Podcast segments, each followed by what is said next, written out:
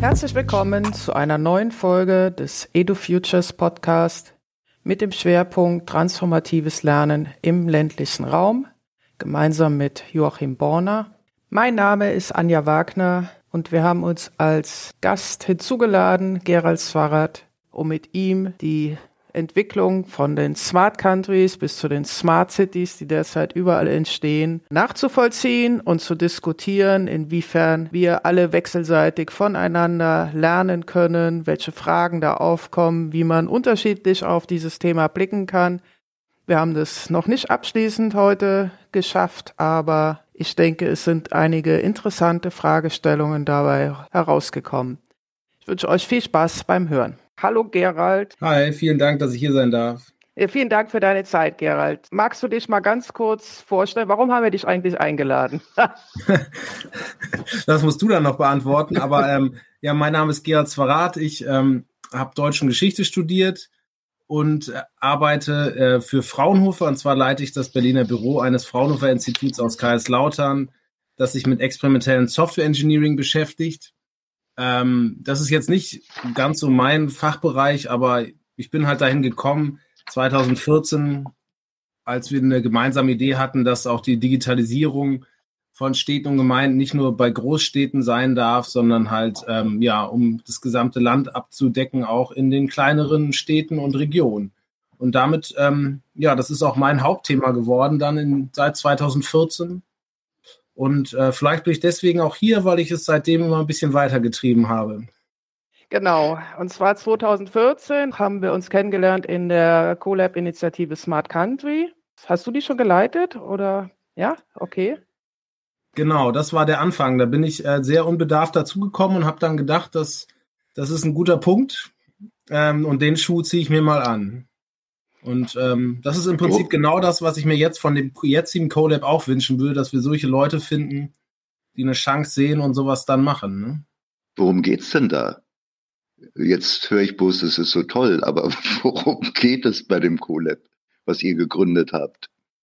Das, das neue CoLab, ja, also im Prinzip geht's da darum, dass man ähm, versucht, über Sachen zu reden, von denen man vielleicht in drei Jahren sagt, hätten wir mal vor drei Jahren drüber geredet. Und ähm, dass wir überzeugt davon sind, dass es solche Scharnierfunktionen braucht, die die Berliner Blase mit den Regionen verbindet, die auch saturierte Experten, die und Expertinnen, die in den Institutionen sitzen, mit der Zivilgesellschaft verbindet und halt im Prinzip machtfreie Diskursräume schafft, um ja mit Gesellschaft und Digitalis Digitalisierung multiperspektivisch voranzudenken und dort Impulse dann zu setzen, die sich dann im politischen Berlin und auch in der Umsetzung wiederfinden. Das ist auch die Funktion von einem Kontaktbüro oder das hat mich nämlich auch so ein bisschen stutzig gemacht. Was ist ein Kontaktbüro? Ja, ähm, nee, das ist dann, das meine hauptberufliche Tätigkeit bei Fraunhofer ist im Prinzip, dass, dass wir die Themen des Instituts auch in Berlin verankern, dort auch für Kontakte aus Wirtschaft, Politik, Verwaltung, wie auch immer da da bin und dort dafür sorge, dass ja, dass die Wissenschaftspolitik halt auch die nötige Aufmerksamkeit findet, die sie braucht. Und dass das so heißt, das ist ähm, einfach ein Fraunhofer interner Prozess, ähm, der dann zu solchen ja, Namen führt, was ich nicht mhm. unbedingt weiter kommentieren muss. Okay, ähm, vielleicht für das Verständnis, und das könnte man vielleicht auch kurz aufrollen, woher kam diese, dieses Code, damalige CoLab? Das, ähm, magst du das erklären? Ja, ich bin auch nur Quereinsteiger gewesen. Das war damals, glaube ich, 2012 wurde es von Google ins Leben gerufen und auch mit sehr viel Geld untersetzt, um sozusagen auch einfach diese netzpolitischen Debatten in Deutschland voranzutreiben und dort als Plattform zu fungieren. Und das lief auch damals sehr gut, hatte natürlich schon immer das Problem dem, des Google-Sponsorings, ähm, aber hat wirklich wunderbare ja, Publikationen in vielen Bereichen gemacht. Und ja, insofern, ich weiß nicht, wie du es wahrgenommen hast. Du kannst das ja auch nochmal erzählen aus deiner Perspektive. Du warst da vielleicht schon mehr in der Community drin als ich.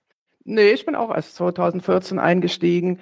Also genau, es war eine Google-Initiative und sie haben das dem Verein zur Verfügung gestellt, um ähm, genau diese netzpolitischen Debatten anzustoßen, quer zu den äh, Akteuren, also Politik, Wirtschaft, Zivilgesellschaft zu vereinen und da, ähm, ja, wie du sagst, so machtfreie Räume zu schaffen. Und äh, diese Projekte waren relativ groß, immer aufgesetzt und auch waren wirklich viele FachexpertInnen dabei. Und äh, die mussten dann selber Gelder akquirieren, um diese Projekte durchzuführen, damit die halt auch, es war ja noch in dem Zeitalter, als wir noch reisten, und äh, dass sie auch irgendwie alle dann nach Berlin zum Beispiel kommen konnten. Dafür brauchte man halt ein kleines Budget und auch die ganzen Publikationskosten. Und Google hat dann irgendwann äh, immer einen Euro da draufgegeben. Also für jeden Euro, den sie eingeworben hat, der Verein haben wir einen Euro draufgegeben.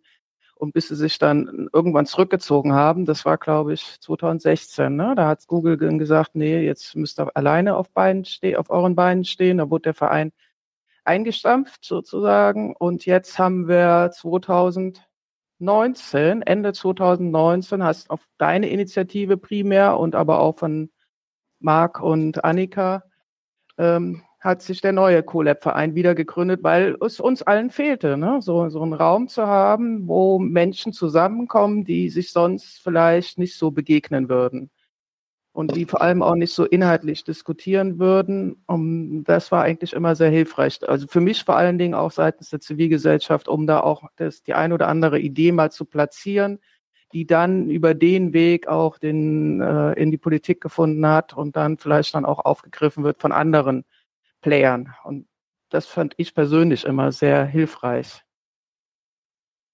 Genau. Und ähm, ja, ich hoffe auch, dass das jetzt, das steht natürlich jetzt vor denselben Problemen im Prinzip der, der auch der Finanzierung und ähm, auch der unabhängigen Finanzierung. Ne? Und ja, aber ich glaube, dass das schon noch richtig ins Laufen kommt. Das dauert halt alles länger und wir hatten jetzt natürlich auch mit den ganzen Corona-Phasen auch erschwerte Bedingungen, was ja wirklich auch zufriedenstellende Arbeit mit vielen Leuten angeht, die sich sonst auch nicht kennen. Das ist dann online halt doch nicht alles so schön. Warum wir dich eingeladen haben, jetzt so quasi für unseren ersten offiziellen Podcast, ist, weil du meines Erachtens einen extrem guten Überblick hast über diese gesamten Prozesse von Smart Country bis heute zu diesen ganzen Smart City Initiativen, die ja auch jetzt äh, massiv aufpoppen überall.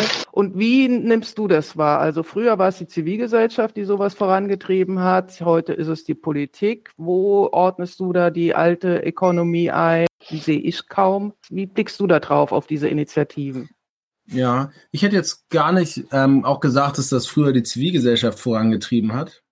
Aha. Ich hätte gesagt, es ist eigentlich schon irgendwie genau andersrum, weil ich gefühlt immer noch ein bisschen dagegen ankämpfe, dass sehr viel aus, aus der Verwaltung heraus gedacht wird. Also dass sozusagen auch Strategien, obwohl sie sich manchmal dann irgendwie Smart City Strategien nennen, eigentlich aus der Verwaltungsperspektive und für die Verwaltung gedacht sind und auch viele Pilotprojekte eher dann so für die Verwaltung hilfreich sein sollen. Und ähm, das heißt, ich würde eher sagen, es hat schon eine ziemliche Zeit gedauert, bis dann auch die Rezipienten von Förderprogrammen oder die Adressaten sich auch von den von der Old Economy wegentwickelt hat. Das waren und die Förderprogramme gab es ja auch nicht. Die gibt's jetzt, die sich dann sozusagen aus der Stadtentwicklung heraus auch direkt an die Kommunen richten und sagen, ihr müsst jetzt, könnt jetzt endlich das umsetzen, was ihr in den gesamten integrierten Stadtentwicklungskonzepten habt. Ihr müsst selber ausschreiben. Es reicht nicht, wenn ihr ein tolles Konsortium mit Huawei macht und danach intelligente Laternen habt und Kühlschränke, ne? sondern zu sagen, der Nachweis auch, dass man die eigenen Strategien umsetzt. Und da hat sich schon was verändert. Und ähm, das sehen wir natürlich auch daran jetzt in der Nachhaltigkeitsdebatte, dass sich auch so, mh, hm, also diese Unternehmensbeteiligung auch der Ansatz der linearen technischen, technologischen Innovation, der sagt, wir haben irgendein Problem und dann ähm, brauchen wir dann neue Innovation und dann läuft das schon. Ne? Haben wir keine Bienen mehr, haben wir Bestäubungsdrohnen so.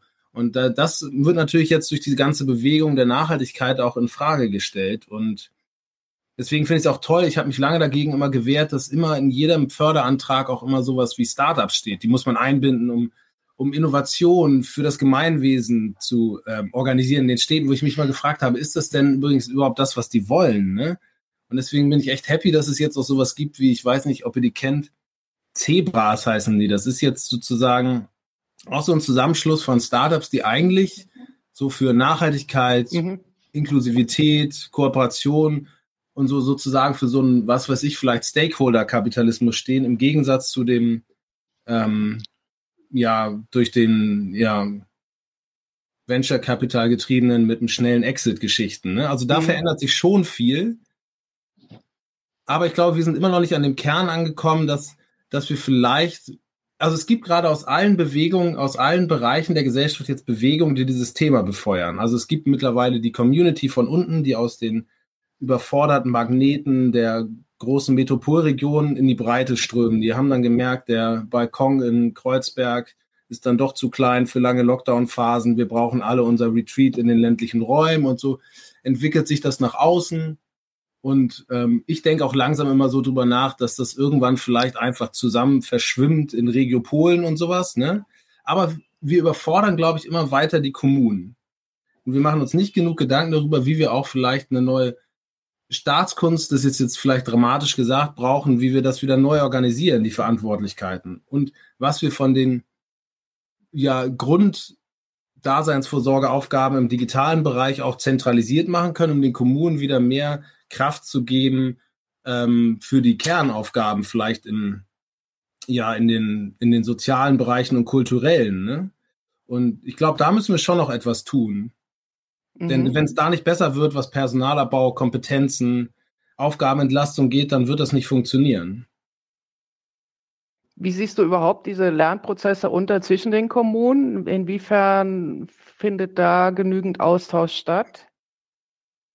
Also das ist eins, ein positives dieses riesigen Smart City Förderprogramms, das ja 1,2 Milliarden in drei Tranchen jetzt sozusagen in die Region gebracht hat ähm, dass da sich sogar, ähm, weil es von Anfang an keine Begleitforschung gab, ähm, haben die sich selber organisiert über LinkedIn und so und sieht das und die haben jetzt wöchentliche Calls, wo die sich gegenseitig berichten, was sie machen.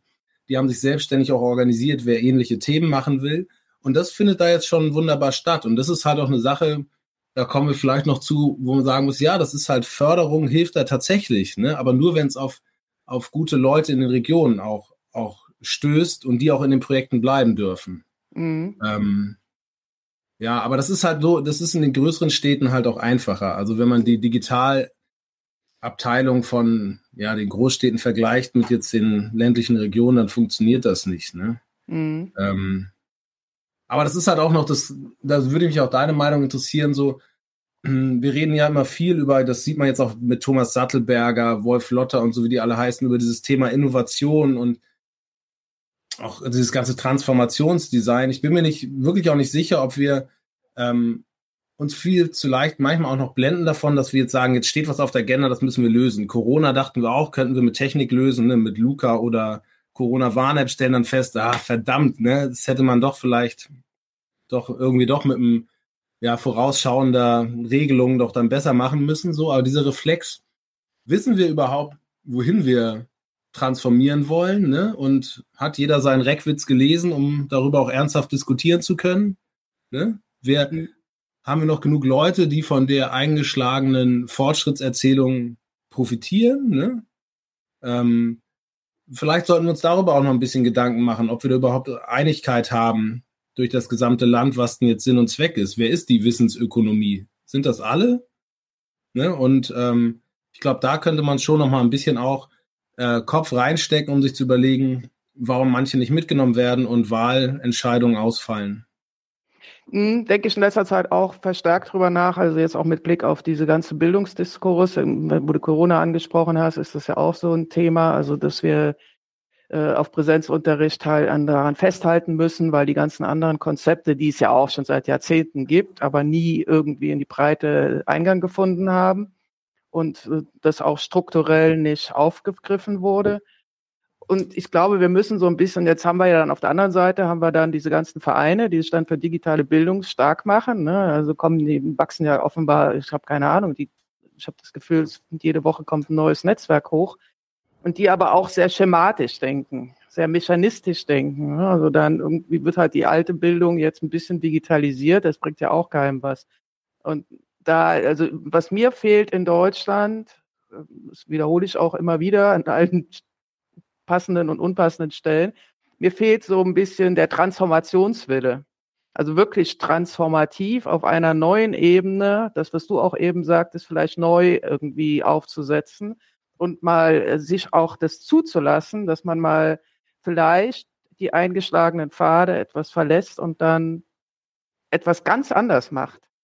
Ja, und das ist, ähm, das ist wirklich eine schwierige kulturelle Frage auch. Und das sieht man jetzt auch, wer jetzt wieder gewählt wurde. Ähm, also ist man bereit, in einer komplexen Welt eine große Veränderung in seinem nahen Umfeld zuzulassen? Das ist, glaube ich, allein schon biomechanisch eine kolossale Herausforderung. Ne? Und, ähm, und das ist halt dann also schon schwierig. Ähm, und wir scheuen dann schon eher davor, die, manche Dinge zu Ende zu denken. Also wir ist jetzt irgendwie schon wieder ziemlich verallgemeinert, ne? Aber ähm, wenn man manche Sachen zu Ende denkt, wär, würden, wären die Konsequenzen so groß, dass man lieber doch nichts macht. Ne? Und das ist dann lieber hektisch auf der Stelle rennen, als ähm, ja wirklich sich drüber nachzudenken, ob was passieren kann. Da, da droht aber leider dann immer eine Verengung von Handlungsspielräumen. Und wenn ich das jetzt als Historiker mit vergangenen Zeiten, die ähnlich ja transistiv sind zwischen verschiedenen Gesellschaften sehe, dann ist das schon so, dass das immer mehr in Richtung eines Fatalismus geht, weil irgendwann hat man sich so lange an der Industriegesellschaft festgehalten und ne, also man sieht ja, Olaf Scholz hat damit wieder jetzt auch gewonnen. Ne? Ja. Also der hat es andauernd gesagt, dass wir eine Industriegesellschaft sind. Ja. Ich glaube, allein die Zahlen sprechen dagegen. Und aber für mich ist das eine Chance, dass auch für die kleineren Strukturen in, in den ländlicheren Regionen, dass die halt sozusagen Orte werden können, in denen solche Sachen ausprobiert werden. Weil wir sehen ja gerade, dass aus den Ballungszentren durchaus die, die auch häufig das Herz am richtigen Fleck haben, dann in die Region gehen. Und da kann sein, dass sich da tatsächlich so ein Ökosystem bildet, die viele Sachen ausprobieren und das dann wieder in die Städte zurückgeben. Also das kann ich mir wirklich vorstellen, weil in Berlin wird sich nicht so schnell was verändern, wie man in den kleineren Strukturen da an Wandlungsfähigkeit sich vorstellen kann. Mm, das mag sein. Ähm, für alle, die sich wundern, also Joachim ist äh, ein bisschen rausgeflogen. Also das ist nämlich auch ein großes Problem mit dem ländlichen Raum. Der Joachim sitzt ja nun in dem Flecken, wenn du den Breitbandatlas dir anschaust im Internet, dann ist das der Fleck, der die geringste Breitbanddichte hat. Und äh, da wir versuchen ja immer über Satellit das äh, zu richten, aber offenbar ist er jetzt rausgeflogen. Aber wir machen ja einfach weiter und äh, schauen, dass wir das im Laufe der Podcast-Reihe irgendwann gefixt bekommen. Sag mal, du habt, ihr habt ja auch dieses Projekt Digitale Dörfer sehr früh dann irgendwie nach 2014, glaube ich, auch gestartet.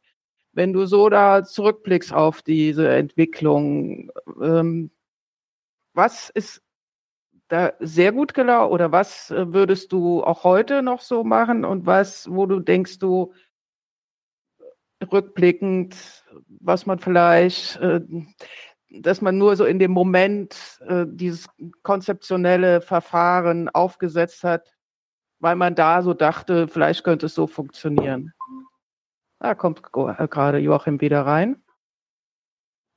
Ja, also es ist schon alles immer noch sehr im Werden. Ne? Und ich, ich glaube halt auch nicht an diese, dass wir irgendwann genau wissen, wie wir es machen können, was einfach überall zu unterschiedlich ist. Ne? Und ich auch eher ein Verfechter der überall kleineren Transformationen bin, die ineinander greifen müssen. Ne? Und insofern kann auch vieles, was ich komisch fand, ich habe zum Beispiel Frederik Fischer war vor ein paar Jahren bei mir und hat mir seine Idee erzählt mhm. und ich hätte es niemals geglaubt. Ne? Und jetzt ähm, erzähle ich das, also jeder und ich sehe überall ein, ein leuchtendes Beispiel. Ne? Mhm. Und äh, das heißt, ich habe das schon, ich will mich da nicht verheben. Ne? Ich glaube, es ist halt ein großes Ausprobieren. Und es war halt ein, erstens ein Landesförderprogramm, das war auch ein großer Vorteil, weil man vor der eigenen Tür gekehrt hat. Und sozusagen auch die Leute, die von uns waren ja tatsächlich am Anfang manchmal mehrere Tage Leute vor Ort aus unserem Institut, Entwickler, die dann Feedback sofort umgesetzt haben und die haben halt auch dieselbe Sprache gesprochen. Ne? Machen wir gerade für die, die das nicht kennen, das Projekt mal gerade einen Zweizeiler. Was, worum ging es bei digitalen Dörfern? Genau, die digitalen Dörfer waren ein Landesförderprogramm von Rheinland-Pfalz, ähm, das aufgesetzt wurde und wir haben noch unseren eigenen Teil zu beigeben, um die Entwicklungskosten dann auch mit beizusteuern. Und da wurden verschiedene vor Ort auch verschiedene Lösungen getestet, die gemeinsam davor priorisiert wurden mit den Leuten vor Ort. Und das war zum Beispiel in Betzdorf-Geppardshain. Da ist die Sarah Brühl auch sehr bekannt geworden, mit der ich viel gemacht habe.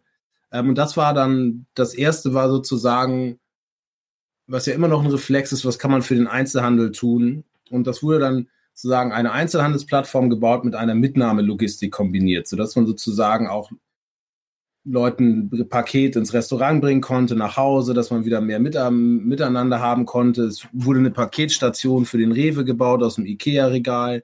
Wir haben gezeigt, dass man mit RFID-Chips auch im Prinzip ohne Kassiere in Dorfläden einkaufen gehen könnte. Und das war auch schon 2015 und jetzt feiert mhm. sich Amazon dafür in London. Und das hat einfach nur laufend zeigen, was geht und dass man selber dann entscheiden muss, was man will. Und dann wurden halt immer verschiedene Lösungen weiterentwickelt über die Jahre. Und die Vision dahinter war einfach, dass die alle sozusagen eine gemeinsame technische Basisinfrastruktur haben, so dass alles in den großen Pool eines digitalen Ökosystems fließt, auch wenn verschiedene Kommunen an verschiedenen Lösungen arbeiten, dass dann alle davon profitieren. Mhm. Und das heißt man sozusagen dann diese Insellösungen, die dann an der, der, der, der schöne Veranstaltungskalender für ein 2000 Seelendorf zum Beispiel, der dann dort funktioniert.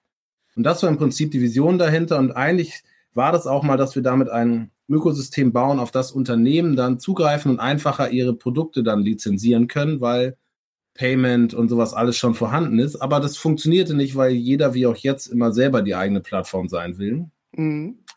Und so kamen wir dann dazu, dass wir selber so Lösungen wie Dorffunk und Dorfnews erarbeitet haben, die jetzt bundesweit genutzt werden und wegen der, während der Corona-Zeit wirklich viele, ja, zigtausender neuen Usern gefunden haben. Und das ganze mhm. Bundesländer haben das lizenziert für ihre Kommunen. Bayern, cool. Schleswig-Holstein, Rheinland-Pfalz. Und so, da gibt es wirklich, wird immer mehr. Und das ist einfach durch Zufall entstanden, weil wir immer an Projekten weitergearbeitet haben. Mhm. Und ähm, insofern ist das schon ein tolles Beispiel. Ne? Mhm. Okay, ähm, damit sind wir ja bei der Wissenschaft jetzt angekommen. Fraunhofer ist ja sehr stark wissenschaftsgetrieben. Welchen Einfluss hat denn die Wissenschaft auf diesen ganzen Prozess der äh, Transformation auch des ländlichen Raumes? Wie ist so deine Einschätzung, Gerald? Ja, ähm, ich bin dann tatsächlich ein Verfechter von Wissenschaft und Förderprogrammen, ähm, weil sie mehrere Vorteile haben. Erstens können Sie, wenn die Förderprogramme richtig sind, wie es jetzt mittlerweile in diesem, zumindest in diesem BMI-Förderprogramm der Smart Cities ist, ähm, sozusagen auf Bewerbung, also sich bei den Kommunen bewerben auf die Themen, die die Kommunen wollen. Ne? Das erfordert natürlich aber auch Kommunen, die auch das Know-how haben, die richtigen Fragen zu stellen. Ne? Dann gelingt es gut.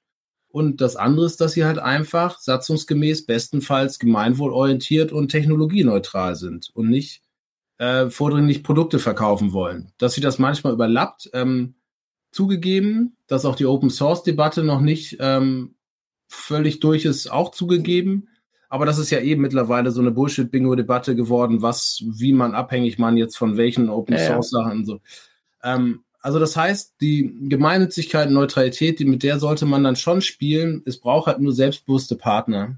Und um Sachen zu testen und Geschäftsmodelle zu hinterfragen und zu modellieren, sehe ich das äh, ganz wunderbar. Aber das heißt, wir müssen mehr in, in Transfer und auf Partner mit Augenhöhe dann arbeiten. Ne? Mhm. Nun ist das ja alles eine sehr techniklastige Welt, diese ganze smarte Kultur, die wir da versuchen mit aufzubauen. Inwiefern können denn andere Wissenschaften da mit oder inwiefern wachsen sie mit und um das dann auch adäquat zu be begleiten zu können in ihren jeweiligen Fachdisziplinen? Ja, also überall da, wo für mein Verständnis, wo Technologie auch ins Leben eingreift und in Interaktion zwischen Menschen, ist es für mich sozusagen auch eine soziale Komponente. Das heißt, die Soziologie, die Psychologie, äh, die Geschichte eh, würde ich sagen, als Historiker sind da extrem drin wichtig, weil wenn man Zukunft modelliert und, und, und testet und über Geschäftsmodelle sich Gedanken machen will, über, über humanistische, nachhaltige Zukünfte des menschlichen Selbstbildes etc., was ist gutes Leben, was ist gute, erfüllende Arbeit, das sind alles Dinge, ähm, auch wenn alle CEOs sagen, wir haben keine Zeit, jetzt auf das Jetzt zu gucken und die Vergangenheit, wir müssen in die Zukunft schauen.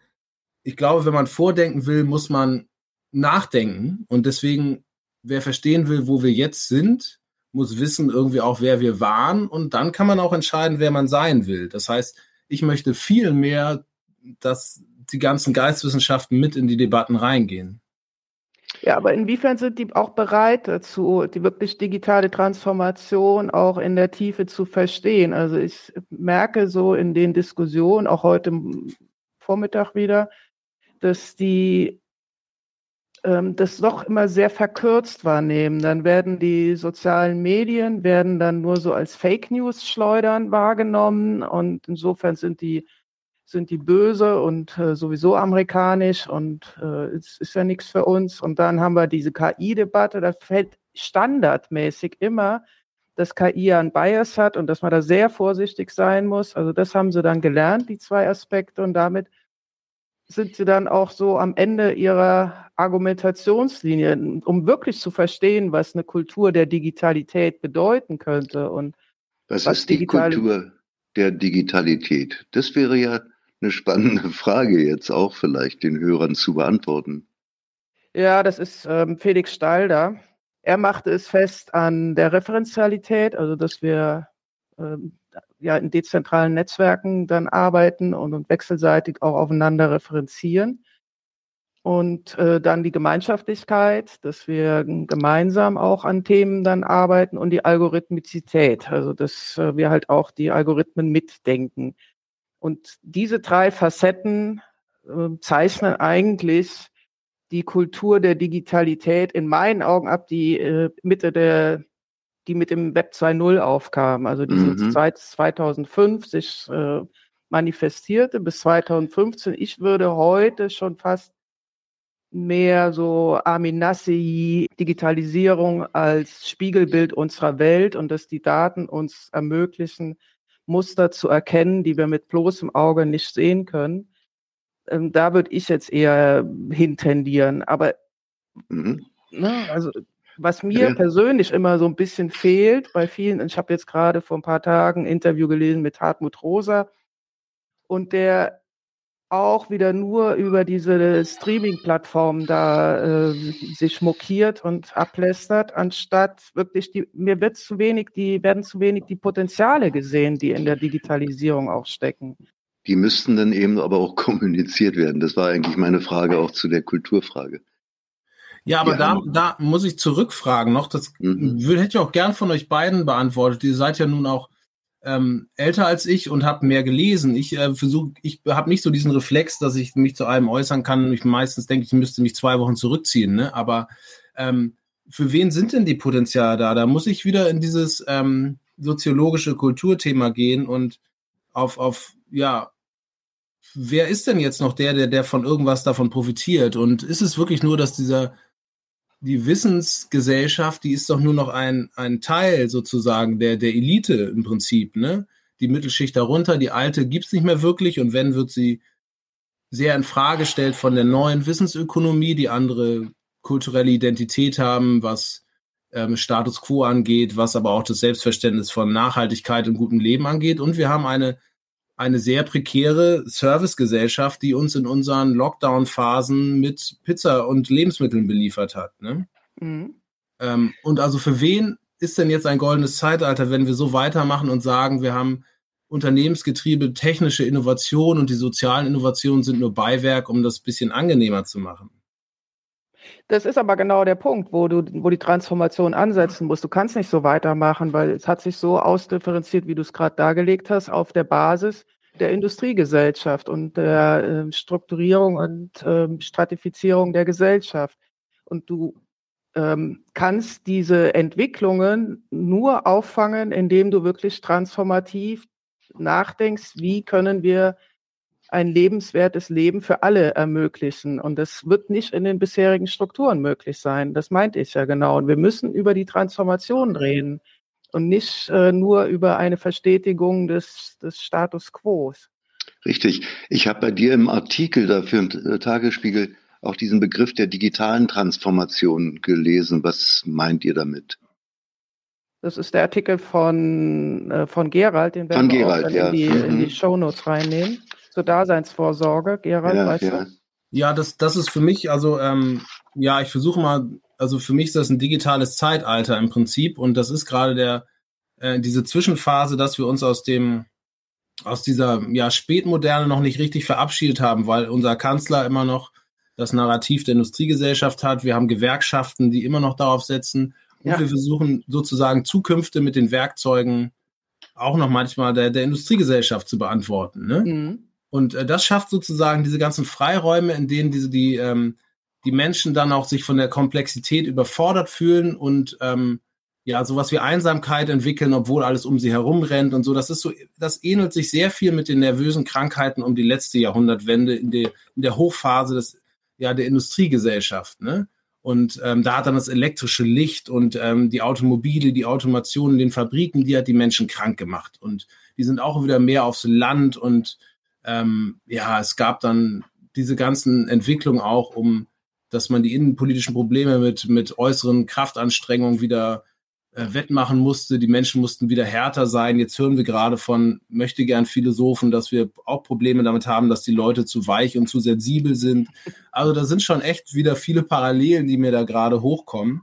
Und das heißt, zu Anne zu erkennen, dass wir ein, dass die Digitalisierung diese ganzen Transformationsbewegung, die, die jetzt wie gerade, die ich da erklärt habe mit der Service- und Wissensgesellschaft, natürlich noch viel mehr verstärkt. Und ähm, das sieht man ja auch allein in den sozialen Medien, um da jetzt Anja wieder zu ärgern, dass das natürlich ähm, auch eher in, in vermeintliche Singularität und in Abgrenzung und Gruppeneinteilung mündet, anstatt eine gemeinsame Sache zu suchen. Und ich bin mir nicht sicher, ob wir diese Narrative und den Menschen im Mittelpunkt, den wir immer bemühen, und die enkeltaugliche Zukunft, werden wir die nicht nochmal versuchen, gründlich zu durchdenken. Ähm, und deswegen genau die Frage zu stellen, was müssten wir jetzt ändern, um wenn wir konsequent zu Ende denken? Und darauf habe ich keine Antwort. Ich freue mich gerne, wenn, wenn ihr was sagen könnt. Nee, ich habe auch kein, kein äh, Konzept für die Welt von morgen. Ich, ich glaube, das geht auch nicht mehr. Ähm, Zukünfte zu modellieren sind ja nur, wenn man, wenn man das ein bisschen banal macht, sind ja Übungen. Was könnte sein, wenn? Ja, sind ja eher Szenarien. Eine Prognostik für eine Zukunft kann ich nicht machen. Also, äh, ob nur da Nachhaltigkeit drüber steht oder Digitalisierung oder KI. Labelook hat es ja probiert äh, und damit die, die menschliche Kultur als menschliche Kultur für die Zukunft ausgeschaltet. Ähm, das sind, ja. das sind utopische, wirklich utopische Männerentwürfe, die da noch entstehen. Was wir haben, sind Umbruchprozesse, von denen man nicht wissen, wie die äh, ausgehen. Wir haben äh, vielleicht grundsätzliche Trends, die man nicht außer Kraft äh, setzen kann. Ja, Physik. Aber was Klima ist dann die Alternative? Also ich habe jetzt versucht, für mich zu entscheiden, dass ich dann einfach ähm, versuche mit einer anständigen Analyse meiner Möglichkeiten und Reflexion ähm, die besten die bestmöglichen nächsten Schritte zu machen. Ja, richtig. Ähm, das, das um ist es. besser zu machen und andere dazu auch aufzufordern, weil da hatte ich mit Anja schon mal der, die Suche nach der großen Transformation ist, ist wie dieser dieser Wunsch, ein, wir brauchen mal wieder einen großen Knall, damit sich die überreifen Gesellschaften neu justieren können. Ne? Also wir suchen ja nicht Revolution. Nee, aber die, ich meine, dieser Knall, der tritt ein oder tritt nicht ein.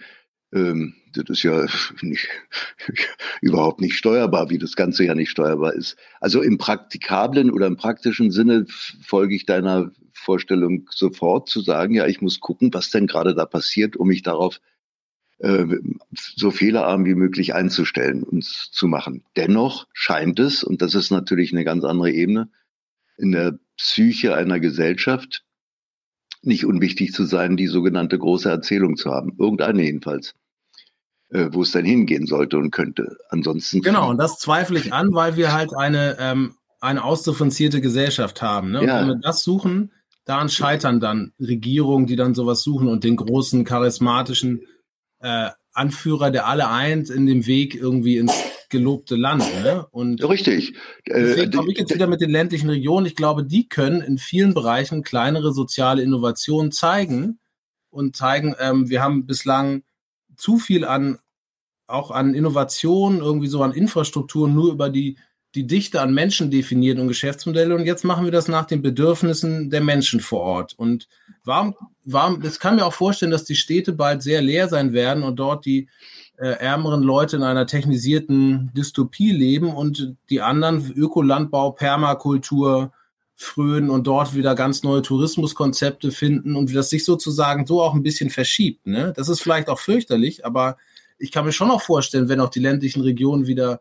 auf neue Bildungskonzepte setzen, wenn die einfach sagen, wir machen 80 Prozent Projektunterricht, wir bauen unsere Schulen, die aussehen wie Kasernen und Polizeihäuser mal um, wir machen mehr in der Natur, wir machen Unterricht mit Praktikern und nicht mit, mit Physiklehrern, die es in der Wirtschaft nicht geschafft haben. So, wir begeistern wieder. Wir machen keine, keine innovativen KI-Modelle, die die Schüler überwachen, ob sie, ähm, ob sie irgendwie unaufmerksam sind, sondern wir machen ganz persönlichen, individuellen Unterricht und wir fördern lebenslanges Lernen. Es gibt es, wir testen verschiedenen Orten bedingungsloses Grundeinkommen, was wir auch, glaube ich, wirklich brauchen. Mhm. Und so werden das Zentren, glaube ich, der Innovation werden können, im Gegensatz zu den Städten. Dafür äh, muss aber ein Föderalismus abschaffen. Oder äh, die, die, Macht der, der äh, Bildungsministerien in den föderalen Ländern. Um dann Querdenker-Schulen privater Art zu haben, ja? Ja, es ist, ist, auch immer eine Gefahr, ja klar. Denn die, die, ja, der Begriff ist schwierig heutzutage geworden. Das, da musste ich schon häufiger drüber nachdenken, aber Querdenkerschulen, das haben wir gerade, glaube ja, ich. Du kannst ja, du, ja. du kannst das hier in Mecklenburg anders sagen, dann hast du die Atamanen als Schulträger. Hm. Ähm, dann bist du nicht äh, so in der Falle einer, einer von außen gesetzten Definition von störrischen Menschen. In, ja, aber, aber nochmal also noch mal ganz zurück, ja. warte mal, nochmal ganz zurück zu dem ersten, äh, deine Vehemenz gegen die äh, große gemeinsame Erzählung ist ja richtig. Äh, die Umkehrung, das andere Extrem ist aber eben ein Auseinanderfliegender Gesellschaft in viele divergierende Gruppen. Nicht bloß diverse Gruppen, sondern divergierende Gruppen. Ja, Laufen wir gerade hin. Und, und, dafür ist, ist, ist im Augenblick noch kein Suchen und kein Nachdenken der Verbindung wieder da steht als Aufgabe an. Ist genauso ja, ein Prozess.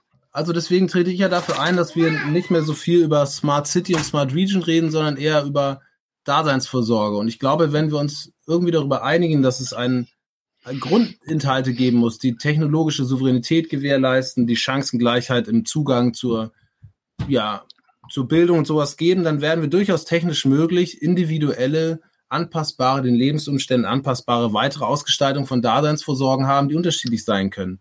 Und ich glaube zum Beispiel auch, dass dieser Gedanke auch, wenn Europa der Region und dass wir, ich glaube, Konflikte entstehen auf Nationalstaatsebene, aber wenn wir mehr regionale Identität und Originalität auch wieder haben, dann kann das durchaus parallel existieren. Und ähm, nur diese Idee des Nationalstaates, des Geeinten, das ist auch so jung, wenn man über die gesamte Geschichte blickt und hat auch wenig äh, äh, Erfolg und Heil gebracht in der deutschen Geschichte. Ne? Also warum hält man immer so daran fest, dass man diese willkürlich gezogenen Grenzen unter ein großes Narrativ ein muss? Aber wer ist Mann? Die Frage stelle ich dir. Du, du meintest ja an die große Erzählung. Nee, das sind bloß Alternativen, die in der Gesellschaft diskutiert werden. Die große Erzählung wird gefragt bei den vielen Bildungsleuten, bei vielen Sozialwissenschaften. Gerade ein letzter Artikel äh, oder eine Sendung im NDR am Wochenende war oder letzte Woche. Nee, das ist die, die, die Diskussion, die da ist. Oder eben eine sehr, die, die aber keine Schnittmengen mehr findet. Und das ist natürlich ein, ein anderes Risiko. Ich ja, aber da, wir haben ja schon noch eine gemeinsame, vollkommen offen. gemeinsame europäisch-kulturelle Vergangenheit. Ich könnte dir jetzt römisches Recht sagen, griechische Philosophie. Ja, das, ne? das, das, ist ja eine akademische Diskussion. Ne? Aber die, die andere Frage nach, der, nach dem Paradies im ländlichen Raum, die ist kräftig zu durchdenken. Denn das, was wir gegenwärtig an Dörfern haben, ist ganz sicher in der Zukunft nicht mehr Dorf. Also wir brauchen eine Rekonstruktion von ländlichen Strukturen und ländlichen Kulturen. Und das ist ganz am Anfang. Keiner hat eine Ahnung. Die Dörfer, so wie sie da sind, sind im Augenblick nicht mehr sinnvoll, sind nicht mehr nützlich sind Schlafdörfer. Ne? Die Leute fahren in die großen Städte, die Böden gehören nicht den Ökobauern, sondern gehören großen Hedgefonds, zumindest hier in Mecklenburg, Brandenburg auch schon. Prozesse, die hier erstmal begriffen und, und, und dann für diese möglichen neuen Innovationen, auch für die entsprechende äh, demografische Struktur dann aufgeschlossen werden müssen. Und das ist im Augenblick hier um die, um die größeren Städte herum sicher schon eher da. Aber hier in den ganz ländlichen Gebieten, und das in Niedersachsen und Schleswig-Holstein ähnlich, ist das nicht der Fall. Da ist eine Aufgabe da. Da ist eine ganz große Aufgabe für die Regionalpolitik da. Die kommunalen Verwaltungen sind unterausgestattet und packen das nicht, auch intellektuell nicht. Bisher jedenfalls. Ich äh, finde, das ist ein sehr guter Schlusspunkt eigentlich, über den man jetzt noch ein bisschen länger nachdenken kann, weil wir hatten auch gesagt, dass wir so in dem Zeitrahmen hier bleiben. Mhm. Und ich glaube, wir können so, das sind ja wichtige Fragen, die können wir alle mal ein bisschen reflektieren und dann auch zu überlegen, was bedeutet das eigentlich für das Bildungssystem oder für, für, Bild, für die Definition von moderner Bildung im 21. Jahrhundert? Das sind ja alles die Fragen, denen wir jetzt so noch weiter nachgehen wollen. Ich äh, würde sagen, wir setzen jetzt mal einen Punkt. Vielen Dank, Gerald, für deine Zeit. Vielen Dank für deine wirklich interessanten Gedanken. Ja, vielen Dank. Anknüpfungspunkte, die wir dann ja jetzt immer weiter reflektieren werden mit unterschiedlichen Gästen. Vielen Dank, Joachim.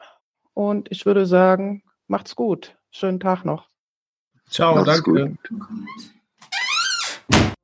Das war die erste Folge des Podcast-Schwerpunktes Transformatives Lernen im ländlichen Raum. Zu Gast war Gerald Zwarrat, Co-Vorsitzender des Co-Labs und Leiter des Kontaktbüros der Fraunhofer IESE e in Berlin. Ihr habt gemerkt, es ging hoch her teilweise und wir haben große Fragen, sehr große Fragen, denen wir in den nächsten Folgen nachgehen möchten. Ich hoffe, es hat euch gefallen. Abonniert doch den Channel, teilt ihn mit anderen und passt auf euch auf. Bis demnächst. Ciao.